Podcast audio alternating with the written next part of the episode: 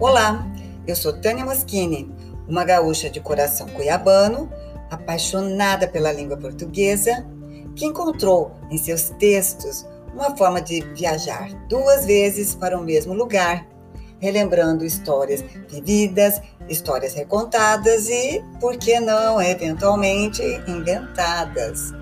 Então, com uma boa pitada de bom humor, toda segunda-feira eu vou estar aqui contando as viagens pelo mundo, casos de família e amigos, e passando por algumas dicas sobre livros, sobre filmes e, claro, já que é um tema que me dá prazer, falando também da nossa tão temida, mas tão importante língua portuguesa.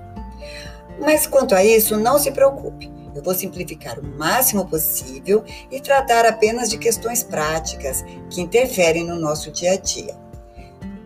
Seja muito bem-vindo.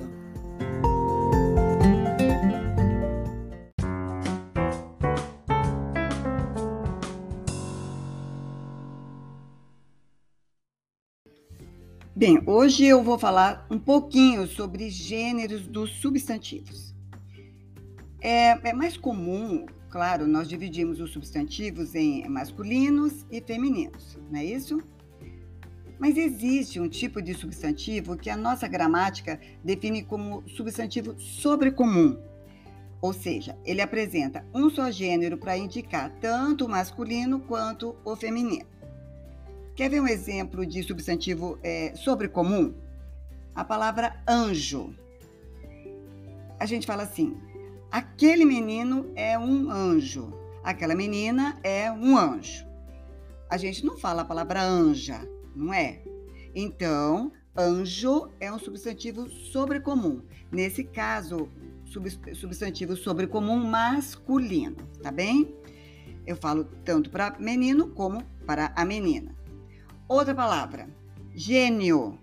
Meu amigo é um gênio na informática. Ou então, minha amiga é um gênio na informática. Ninguém fala gênia, não é mesmo? Eu, pelo menos, nunca ouvi falar. Bom, é o mesmo caso do substantivo anjo. Mais um exemplo agora. Criatura. A gente fala assim: não aguento mais essa criatura. Eu posso estar me referindo tanto a um homem quanto a uma mulher, nesse caso. Ou então, ele é uma criatura muito desagradável. Não é assim que a gente fala? Eu estou me referindo a um homem, mas estou usando o substantivo feminino para identificá-lo como desagradável, tá? Então, só aqui você já tem três exemplos de substantivos sobrecomuns: dois mais masculinos e um feminino. Agora, eu vou falar de uma palavra que especialmente machuca meus ouvidos.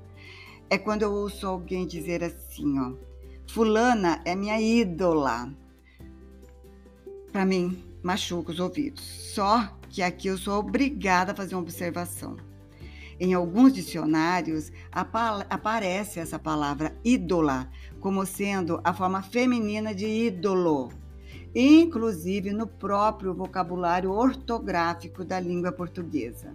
Então, é claro que nós não podemos ignorar essa palavra, apesar da dor nos meus ouvidos que isso provoca, não tem jeito.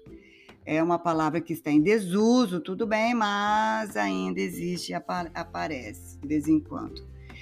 Aí você vai me perguntar, mas Tânia, se eu não flexionar a palavra, como é que eu vou mostrar para as pessoas que eu estou me referindo a um homem ou a uma mulher?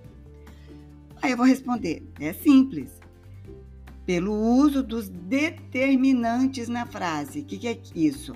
São aquelas aqueles acompanhantes, aqueles acompanha, acompanhamentos, as referências que a palavra tem, que a palavra recebe. Quer ver? Barack Obama é meu ídolo.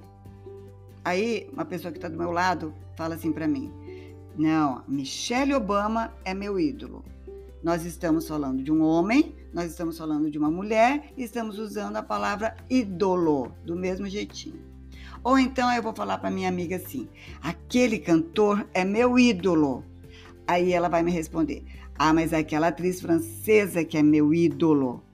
Novamente, nós estamos usando o, o, o, o, falando, nos referindo a um homem, nos referindo a uma mulher, e mesmo assim nós estamos usando o substantivo masculino ídolo, tá? Então, só para reforçar, você pode usar ídolo para homem ou para mulher, assim como gênio, anjo, criatura, pessoa também, tá certo? Só para reforçar, tem ainda uma série de outras palavras que eu não vou citar agora, mas vocês vão encontrar no decorrer da sua comunicação, ok? Por hoje é só.